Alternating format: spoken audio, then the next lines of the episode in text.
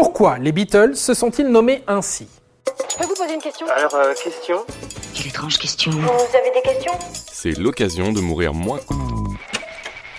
Bon, on n'apprendra pas à grand monde que Beatles en anglais, ça veut dire scarabée au pluriel. Avec une orthographe légèrement différente, mais pour vous expliquer tout cela, il faut remonter un peu le temps. Mars 1957, John Lennon a 16 ans. Il a un groupe de skiffle avec quelques potes au lycée Quarry Bank High School. Le skiffle, c'est un genre musical aux confins du folklore, du jazz et de la country. Le groupe se nomme les Blackjacks, mais le nom est déjà pris. Donc ils se renomment les Quarrymen, soit les hommes de Quarry, le nom du lycée de John.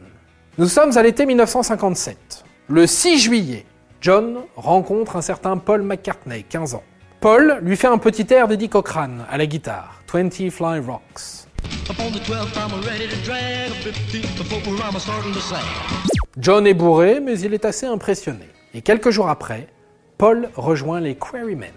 En février 58, Paul McCartney présente son pote George Harrison au groupe. George a 14 ans, mais du talent. Mais 14 ans, mais du talent, mais 14 ans. Donc, John Lennon pinaille et finit par finalement accepter George dans le groupe. Puis les membres originels des Quarrymen s'en vont faire leurs études. Et il reste dans le groupe John, Paul et George. Ils se produisent dans des pubs à Liverpool. Ils sont repérés par un agent et leur notoriété commence à dépasser un peu leur simple quartier de Liverpool. Et le rock prend plus de place dans leurs interprétations, reléguant un peu le skiffle à l'oubli. Puis, en 1960, un Écossais, un certain Stuart Sutcliffe, peintre et musicien, rejoint le groupe.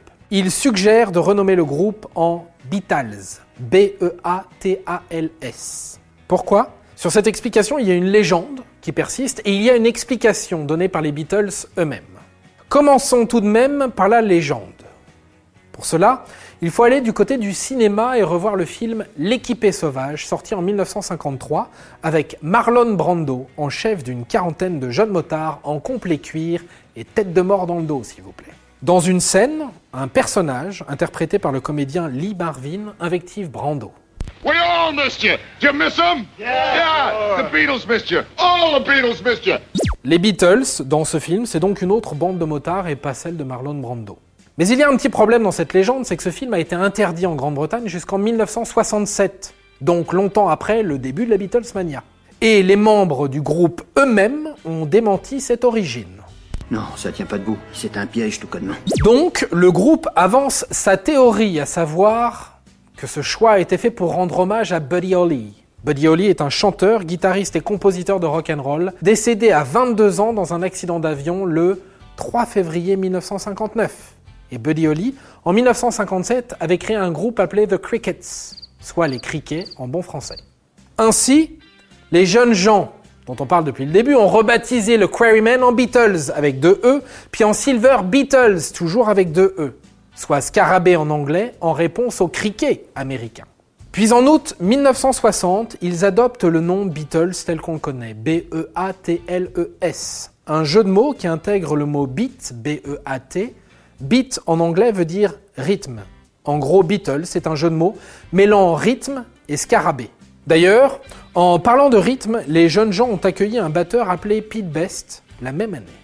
La suite, vous la connaissez certainement. En 1961, Stuart Sutcliffe quitte le groupe. Il faut dire qu'il est tellement mauvais bassiste qu'il lui arrive de ne pas brancher sa basse sur scène et qu'il joue dos au public. Puis le patron de la maison disque EMI n'aime pas le jeu du batteur Pete Best qui sera remplacé par Richard Starkey, appelé Ringo Starr. Puis, c'est la Beatlesmania jusqu'en 1970, année de la séparation des membres du groupe. Mais je sais, c'est dommage, mais il y a quand même des priorités. Les Beatles, c'est 600 millions de disques vendus annoncés par leur maison de disques, contre 272 millions certifiés. Cette différence est un petit délire des maisons de disques que l'on accuse de gonfler les ventes d'albums. Mais bon, ça reste quand même la plus grosse vente de disques dans le monde, devant des certains Elvis, Michael et Madonna. Et voilà, maintenant, vous savez tout. Au revoir, messieurs, dames. C'est ça la puissance intellectuelle. Sapristi Si tu as aimé ce podcast, c'est le moment de t'abonner, de laisser une note ou un gentil commentaire. Et si tu as fait tout ça, eh bien merci, car ça nous aide beaucoup.